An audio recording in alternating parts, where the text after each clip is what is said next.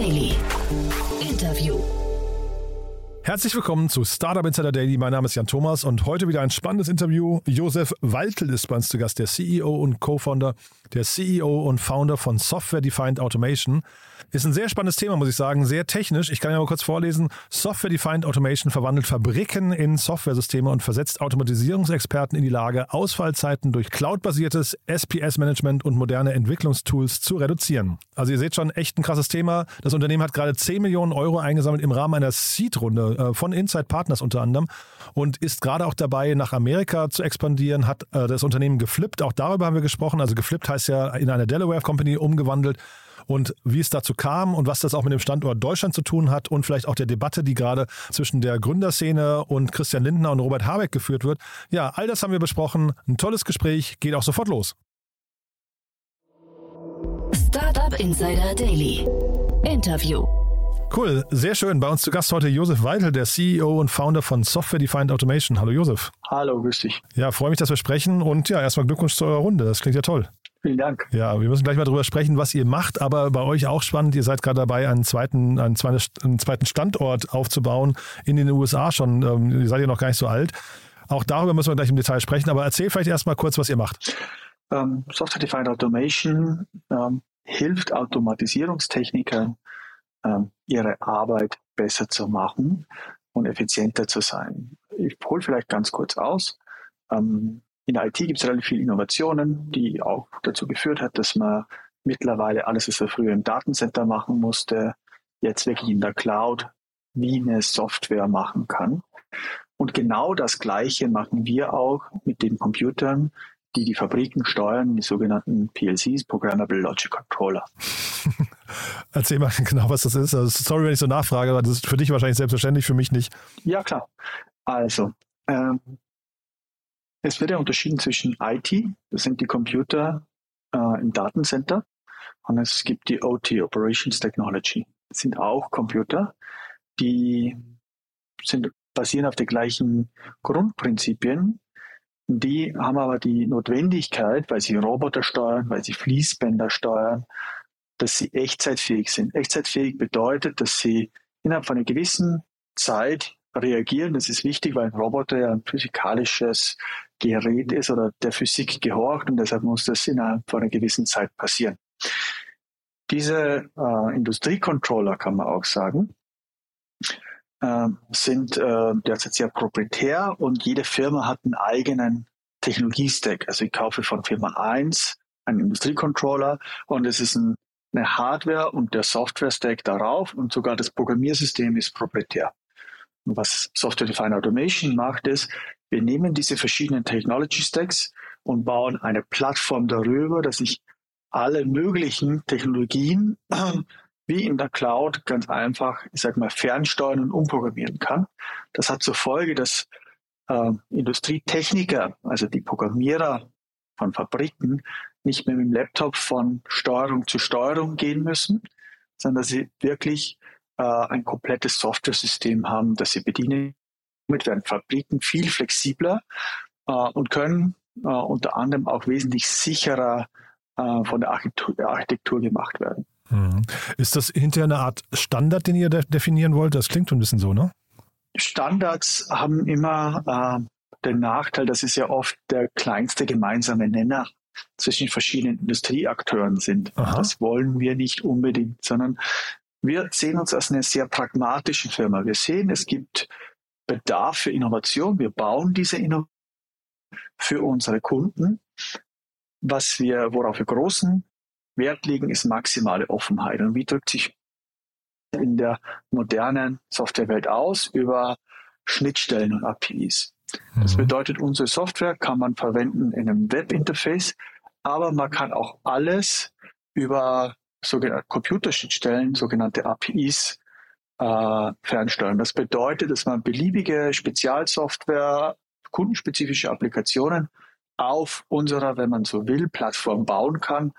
Und äh, wir hoffen natürlich, dass möglichst viele Kunden unser Innovationsangebot annehmen. Und diese Kunden, die ihr da jetzt im ersten Schritt adressiert, wer ist das?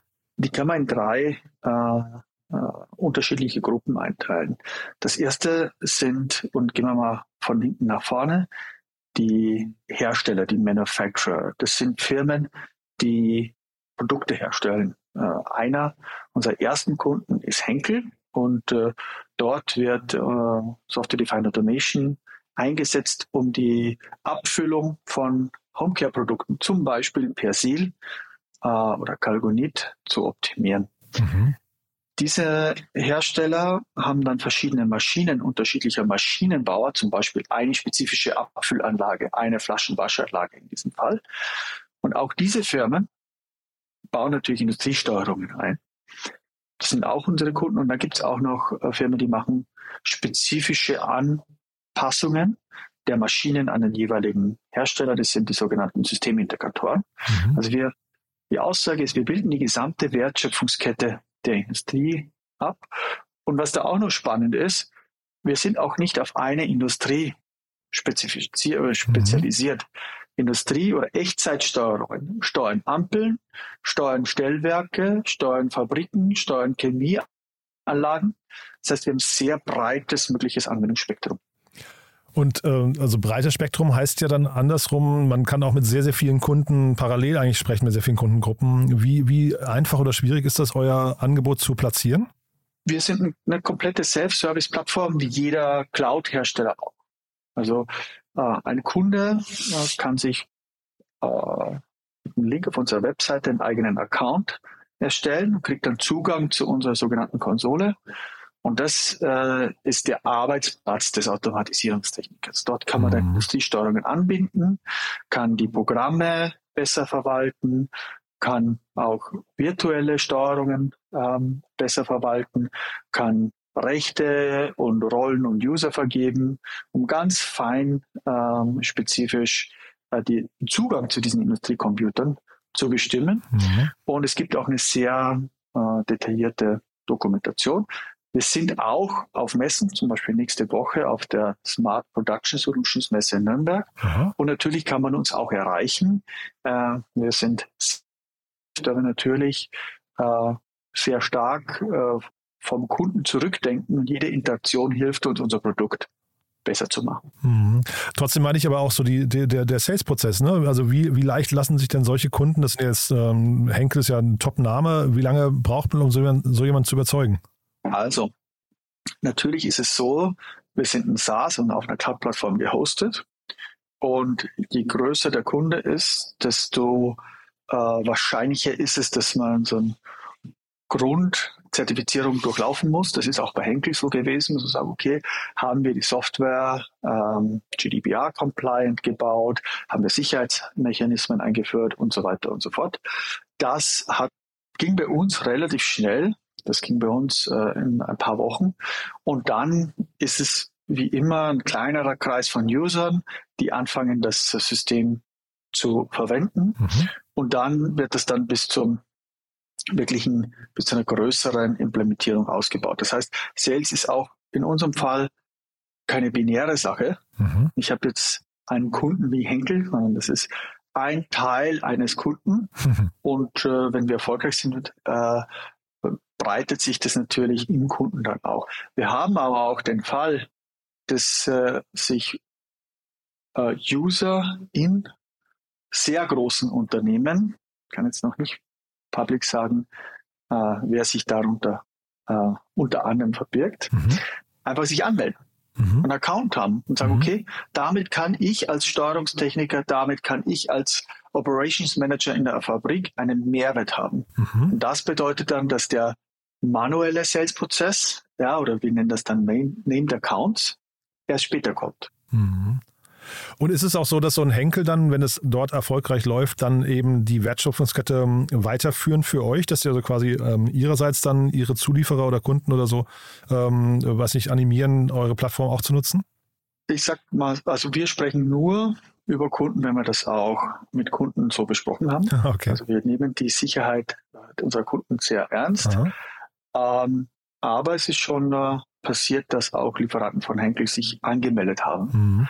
Äh, kann jetzt natürlich nicht sagen, wer. Nee, wir können auch abstrakt, äh, abstrakt sprechen. Wir müssen gar nicht über Henkel sprechen. Wir können ja einfach generell äh, ist dann vielleicht die Frage einfach, ist es so, dass quasi die Wertschöpfungskette von den Kunden kundenseitig weitergetrieben wird dann? Ja. ja. Das muss auch so sein. Im Idealfall ist es so, ähm, ich, ich spreche jetzt von einem ganz spezifischen Feature. Also ein Feature, das äh, wir eingebaut haben in der Interaktion mit unseren Kunden ist, dass wir spezielle Rechte an für, Ex, für User, die als extern definiert sind, vergeben. Mhm. Und man kann, dass man sagt, okay, ich gebe dem User jetzt Zugriff auf folgende Steuerung für einen Tag. Und das ersetzt in dem konkreten Fall, dass ein äh, Steuerungstechniker von einem Lieferanten einfliegen muss zu diesem, dieser Fabrik, dann sich manuell an die Steuerung verbindet und ein Update generiert. Äh, oder ein Update einspielt, muss man sagen. Und diese Limitierung auf diesen einen Tag verhindert, dass man im Endeffekt die, Scha das Scheunentor auflässt und mhm. vergisst es zuzumachen. Okay. Und natürlich erfahren diese Lieferanten dann über diesen neuen Prozess des Herstellers, in dem Fall Henkel, dass es uns gibt. Mhm. Und natürlich kommt es da auch zu Folgeinteraktionen. Und das freut uns natürlich. Mhm. Und wie gesagt, wir haben ja nicht nur die Endhersteller oder die Endproduzenten, sondern auch deren Lieferanten und die speziellen Systemintegratoren als mögliche Kunden im Blick. Hm, sehr spannend. Und jetzt sprechen wir heute vor dem Hintergrund eurer Finanzierungsrunde. Ähm, das klingt auch super, muss ich sagen. Inside Partners 10 Millionen, ähm, kann man sich erstmal zurücklehnen, ne? Im Englischen würde ich sagen, now the, the real work begins. okay, cool. Schöne Antwort. Ähm, ja. Äh, und natürlich ist es so, dass wir für eine vergleichsweise junge Firma äh, jetzt äh, ausgestattet sind, dass wir Innovation und Kundenadoption treiben können. Genau, weil wir sprechen, über, wir sprechen über eine Seed-Runde, das darf man nicht vergessen, ne? Genau. Ja, also tolle, tolle eine, Größenordnung, eine, ja. Mhm. Eine ähm, Pre-Seed-Runde, mit der wir auch schon ganz gut arbeiten können. Mhm. Äh, gleichzeitig ist es so, ähm, dass in der Industrie, in der wir sind, ähm, die Eintrittshürde höher ist. Das bedeutet, äh, natürlich muss unsere Software perfekt geschrieben sein. Sicherheit ist etwas, in die wir extrem viel äh, investieren. Wir haben einen Prozess, wo wir sagen, es gibt zuerst ein Private Preview. Das heißt, ausgewählte Kunden arbeiten mit uns sehr eng. Dann gibt es das sogenannte Public Preview. Das bedeutet, jeder Kunde kann das Feature testen. Und dann gibt es das sogenannte General Availability. Und in, zu diesem, in diesem Zeitpunkt sind wir verantwortlich für Fabriken. Mhm. Ja? Äh, denn wenn unsere Software nicht mehr funktioniert, dann können Leute im negativsten Fall keine Änderungen mehr machen in Fabriken. Mhm. Es ist so, man kann immer wieder zurückgehen. Ja? Und natürlich verlassen sich unsere Kunden darauf. Mhm. Und deshalb nehmen wir jetzt die Möglichkeit, die uns die Finanzierungsrunde gibt, auch als Auftrag jetzt wirklich zum bestmöglich einzusetzen, um ähm, ein System zu bauen, wenn ich das so frei sagen darf, dass es in der Qualität in der Industrie noch nicht gegeben hat. Mhm. Ja, ich finde das super spannend, dass ihr jetzt schon eigentlich in, dieser früh, in diesem frühen Stadium mit so großen Namen hantieren könnt. Ähm, also, weil das ist ja schon systemkritisch für, für Unternehmen, dass das funktioniert, ne? Genau so ist es. Gleichzeitig muss man sich den Status quo anschauen. Und jetzt machen wir ein Beispiel. Äh, der Status quo ist, jemand äh, geht mit dem Laptop zu einer Steuerung programmiert. Das Steuerungsprogramm ist auf diesem Laptop genauso mit äh, gemeinsam mit der sogenannten IDE, das ist das Programm, mit dem man die Programme schreibt. Der geht dann in Urlaub und hat den Laptop in seinem Schrank vergessen. Und das ist jetzt nichts, was ich mir ausgedacht habe, sondern genau das haben uns die Kunden erzählt. Okay. Äh, und dann kann man drei Wochen kein Update machen. Mhm. Ja? Und das heißt, momentan, und da macht man sich gar keinen äh, mal keine Vorstellung, mhm. gibt es Probleme, die äh, eigentlich würde man das gar nicht glauben, dass es die noch gibt mhm. im 21. Spannend. Jahrhundert. Und äh, deshalb ist es klar so, natürlich greifen wir in systemkritische Elemente ein. Mhm. Ähm, und wir sind auch überzeugt, das kriegen wir auch von unseren Kunden zurückgespielt, dass der neue Prozess wesentlich besser ist und äh, mehr Vorteile bringt. Trotzdem sind wir uns der Verantwortung bewusst und geben jeden Tag unser Bestes, das technisch bestmögliche System für unsere Kunden zu bauen. Mega spannend, finde ich, ja. Ähm, ist es dann eigentlich so, vielleicht nochmal kurz dieses Beispiel mit dem Laptop im Schrank vergessen, ähm, ist das dann hinterher die Person, die ihr im Unternehmen identifizieren müsst oder müsst ihr die Person identifizieren, die den Kopf darüber schüttelt, dass das passiert? Beides. Beides. Ja, also wir haben äh, das, aber das ist so. Ultimativ müssen wir den User überzeugen. Mhm. Ja, das ist, äh, wir sind ein Developer-Tool, wenn mhm. man das so will. Mhm. Ja, wir haben auch äh, eine, ähm, eine Product Line, wenn man das so will, äh, nennen will, die wir DevOps nennen. Mhm. Und das ist ein GitLab für Industrietechniker. Ja, die, die, die wissen sehr oft gar nicht, welche äh, tollen Möglichkeiten es gibt, gemeinsam an Source Code zu arbeiten. Die müssen wir gewinnen, das sind die End-User. Gleichzeitig ist es natürlich so, wenn mehrere User oder Industrieautomatisierungstechniker besser zusammenarbeiten können, wenn der Zugriff auf die Steuerungen zum ersten Mal wirklich ein User-Konzept mit Rechten bekommt, dann hat man natürlich über den einzelnen Entwickler sehr viele Vorteile und das ist dann der Head of Operations, der Chef der Automatisierungstechnik einer Fabrik. Mhm. Die dritte Usergruppe äh, sind die Data Scientists. Und das klingt erstmal vielleicht nicht naheliegend, aber wir haben momentan in Industrie 4.0 erstmals die Möglichkeit, dass wir genau verstehen, was in der Fabrik passiert. Hauptsächlich durch äh, Secondary Sensing, also Vibrationsdaten, andere Zeitreihendaten. Darauf werden dann alle möglichen Analysen gefahren, unter anderem auch AI-Modelle trainiert und dann hat man eine Erkenntnis gewonnen. Wenn die Erkenntnis bis zur Implementierung des neuen Start Statuses immer drei Wochen dauert, bis der Kollege, der den Laptop im Schrank vergessen hat, aus dem Urlaub zurück ist, dann habe ich natürlich ein Problem, ständig besser zu werden. Ja? Mhm. Und das sehen wir auch. Äh, wir haben sehr viel Interesse von äh, Analytikfirmen. Wir sagen, sehr toll, ich kann hier mit einer API ganz spezielle Änderungen machen und somit, wir nennen das Full Loop, mhm. eine Verbesserung machen. Mhm.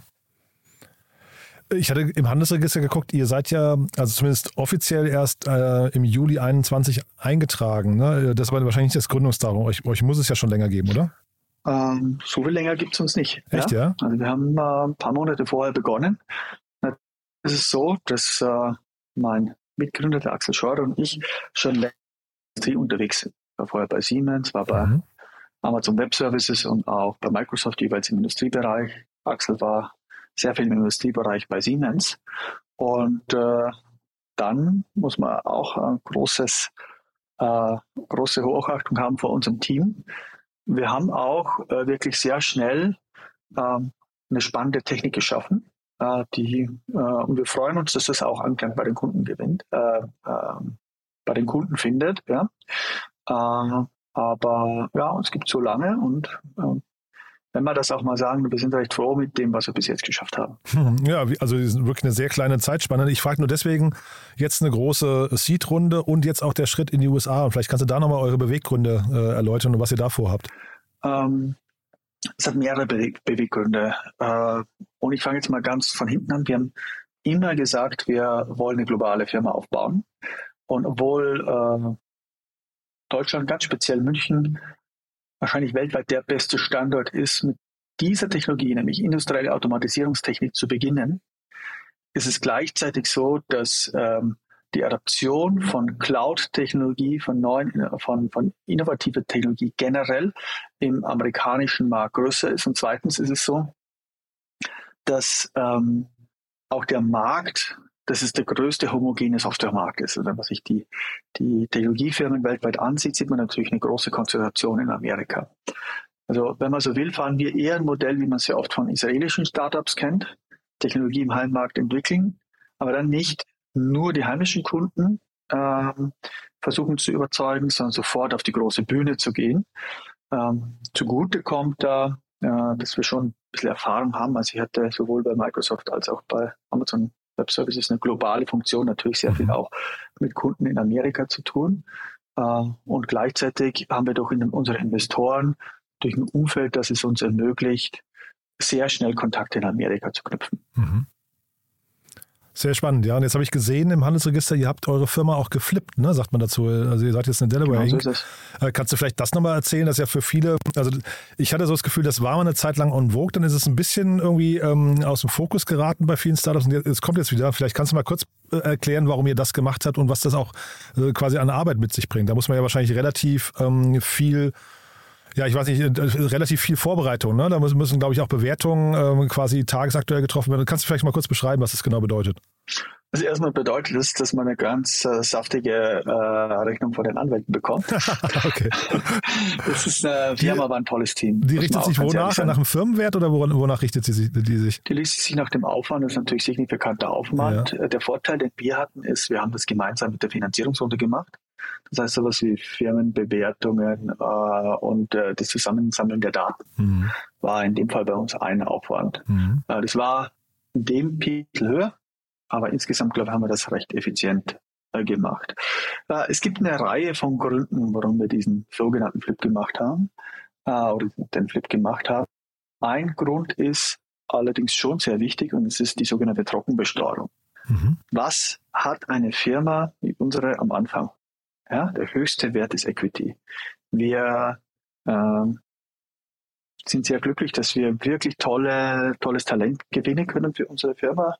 Wir wollen auch, dass äh, unsere Talente Unternehmer sind. Das mhm. bedeutet, unsere Festangestellten bekommen auch Unternehmensanteile. Mhm. Und das lässt sich ohne eine Steuerbelastung im Hier und Jetzt zu haben in Deutschland nur abbilden, eine sogenannte Virtual Stock Option. Mhm. Das war wesentlich unattraktiver als eine echte Firmenbeteiligung. Mhm. mhm. Und der Flip ermöglicht uns, zwar dann an einer US-Firma, allerdings echte Aktienanteile auszugeben, mhm. ohne sofort ein steuerliches Event zu triggern. Also das ist etwas, äh, was wir wirklich als Standortnachteil sehen, mhm. ja, zu den vielen Vorteilen, die wir in Deutschland haben. Und äh, das war einer der Gründe, aber ich habe auch schon gesagt, es gibt auch noch andere Gründe. Natürlich wird man äh, in Amerika als eine amerikanische Firma auch anders angesehen. Mhm. Ja, das ist der größte Markt, den wir sehen weltweit. Mhm. Nicht wir sehen, das ist mhm. faktisch so. Mhm. Äh, die die Europäische Union ist auch ein großer Markt, aber die ist halt sehr fragmentiert. Es gibt mhm. unterschiedliche Bestimmungen in jedem Land. Das ist wesentlich homogener. Und wir sind ja eine Software Product Company. Das bedeutet, für uns ist es, ist jede Abweichung das Geschäftsmodell, jede, jede Abweichung, das Geschäftsmodell, jede Abweichung äh, äh, des Sales-Prozesses äh, war schwierig. Ja?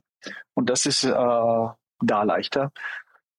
Also ich habe mal äh, die äh, Frage insofern beantwortet, äh, als was die harten Gründe des äh, Flips sind, mhm. Äh, was natürlich auch äh, äh, sehr stark eine, eine, eine, interne und auch eine Mitarbeiterkomponente hat. Mhm. Ich hoffe ja jetzt, dass äh, Christian Lindner und äh, Robert Habeck hier zuhören. Ne? Das ist ja dann gerade die Diskussion, die werden ja jetzt hier gerade hochgekocht auch, haben sich ja viele deutsche Gründerinnen und Gründer auch beschwert über die Standortnachteile hier, gerade in Bezug auf Talent. Ich höre das ein bisschen raus, das siehst du ähnlich, ne? Das sehe ich ähnlich. Mhm. Ähm, ich bin jetzt nicht ganz äh, in der letzten Diskussion, aber auch ein Freibetrag, der da immer diskutiert wird von mhm. 1400 Euro oder was auch immer. Mhm. Äh, ich hoffe, das ist jetzt einigermaßen akkurat. Der mhm. würde uns nicht helfen. Mhm. Ja? Also unsere Mitarbeiter bekommen ja 10.000 Euro an Stock Options, mhm. ähm, also zum, teilweise. Ja? Und äh, das muss wirklich geändert werden. Und ich glaube, dann, ähm, äh, das würde wirklich einen meiner Meinung nach einen Boost geben, auch für den ähm, Innovationsstandort und Start-up-Standort in Deutschland. Hm. Weil man natürlich dann eben auch viel leichter, du hast ja gerade gesagt, diese Visop-Anteile sind halt nicht so attraktiv, gerade für ausländische Mitarbeiter, glaube ich, auch, die das Spiel schon kennen, ne, die das dann, die ja wahrscheinlich, also Top-Mitarbeiter haben ja oft auch viele Optionen, also viele Firmen, die sie, ähm, zwischen denen sie wählen können und warum sollen sie sich für jemanden äh, entscheiden, der dann, ähm, sagen wir mal, so halb attraktive Angebote machen kann, ne? Ein Virtual Stock Option ist einfach nachrangig in der Liquidation Preference. Mhm. Ja. Ich hoffe, das ist jetzt nicht zu viel äh, Spezial. Mhm. Äh, nee, ist super spannend, ja. Mhm. Und äh, wer sich damit wirklich auseinandersetzt, ist, äh, äh, für den ist es natürlich nicht so ähm, attraktiv. Mhm. Es gibt auch noch einen Punkt, den ich vielleicht ansprechen möchte. Ja? Wir sehen auch einen Unterschied in äh, den Kulturen. Es ist schon so, dass äh, Equity, also das Upside-Potenzial, noch etwas mehr erklärt werden muss. Ich sage jetzt mal im deutschsprachigen Raum. Mhm. Sicher an den guten Cash-Gehältern, die wir hier haben. Ähm, und das ist jetzt nicht etwas, was die Politik mhm. direkt durch ein Gesetz beeinflussen Klar. kann. Mhm. Ich glaube aber, dass das wichtig ist für unsere Gesellschaft, mhm. dass wir einfach sagen, äh, es, ist, es ist gut, vor allem in jungen Jahren etwas Risiko zu nehmen und dass man einfach mehr auf das Upside-Potenzial schaut, mhm. als auf den, die Möglichkeit des Konsums oder was man immer auch mit dem Cash im Hier und Jetzt macht. Mhm. Ja, ist ein super Punkt. Und man darf, glaube ich, auch nicht vergessen, das wird oft ausgeblendet, ähm, Unternehmen wie ihr oder generell junge Startups sind halt trotzdem im globalen Wettbewerb. Ne? Und sei es um die Talente. Also nicht nur um Kunden, sondern auch um Talente. Das ist natürlich dann ein Standortnachteil, wenn man dann nicht der, mit, den gleichen, mit den gleichen Waffen spielen kann wie die US-Amerikaner. Genau so ist es. Ja da, dem habe ich nichts zuzufügen. cool. Josef, du dann äh, wirklich sehr, sehr spannend, finde ich bei euch. Ähm, ich überlege gerade, ob wir was Wichtiges vergessen haben. Jetzt sind wir zum Schluss noch ein bisschen hier in die äh, sag mal, Standortunterschiede gekommen. Ähm, aber es klingt ja nach einem, nach einem spannenden Durchmarsch bei euch. Äh, was sind denn so die nächsten Meilensteine jetzt für euch? Also US-Team aufbauen, habe ich verstanden? Genau.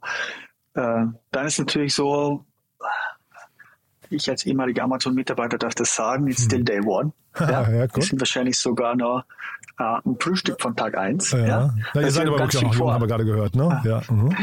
Wir haben noch ganz viel vor. Ja. Technisch gibt es noch viel zu tun. Ähm, und unser Fokus liegt auf der gemeinsamen Innovation äh, mit Kunden. Wie gesagt, wir sind eine ganz pragmatische Firma. Wir schauen, was die Kunden wollen, gehen mit denen in Interaktion und bauen das dann. Und gleichzeitig sind wir auch schon gespannt, äh, wenn ich so sagen darf, haben wir natürlich jetzt auch durch die Finanzierungsrunde etwas mehr äh, Aufmerksamkeit beka äh, bekommen. Sehr viele Kunden melden sich bei uns, äh, was wir gemeinsam mit Kunden noch äh, entwickeln können. Mhm. Unser Team werden wir, wie du schon äh, richtig ähm, gesagt hast, ausbauen. Es mhm. ist äh, so, dass wir äh, im Münchner Raum sind, sage ich jetzt mal. Wir haben auch ein äh, relativ großes Entwicklungsteam in Brasilien. Fantastische Kollegen. Wir haben dort mhm. Kollegen, wow. die haben äh, mehrere Jahre als Steuerungstechniker gearbeitet, also als unser Kunde, sind dann äh, Python-Programmierer in der Cloud-Umgebung geworden und bauen jetzt die Tools, die sie sich immer gewünscht hätten in ihrem alten Job. Ja? Auch das werden wir ausbauen und natürlich, ähm, äh, wir haben jetzt äh, schon VP Marketing mhm. in den USA geheiert und werden dort auch äh, mit Techniktalent, aber auch vor allem Go-to-Market und im Technical Sales weiter unser Team erweitern. Super, Josef. Dann drücke ich alle Daumen und würde sagen, wir bleiben in Kontakt. Wenn es bei euch signifikante Neuigkeiten gibt, sag gerne Bescheid, dann machen wir nochmal ein Follow-up. Ist ja wirklich sehr spannend. Freut mich sehr. Danke für die Zeit. Cool. Danke dir auch. Ne? Alles Gute. Tschüss. Ciao. Startup Insider Daily, der tägliche Nachrichtenpodcast der deutschen Startup-Szene. So, das war Josef Weichel, CEO und Founder von Software Defined Automation. Ich hoffe, ich habe nicht zu viel versprochen. Ich fand es echt ein sehr cooles Gespräch. Josef, ein super cooler Gesprächspartner. Bin sicher, der war nicht zum letzten Mal hier. Wenn euch gefällt, was wir hier tun, wir freuen uns immer über neue Hörerinnen und Hörer. Empfehlt uns doch gerne weiter. Überlegt mal, wer aus eurem bekannten Freundes- oder Kollegenkreis möglicherweise sich interessieren könnte für die Startup-Szene. Dafür schon mal vielen Dank an euch und ansonsten euch einen wunderschönen Tag. Bis nachher oder bis morgen. Ciao, ciao.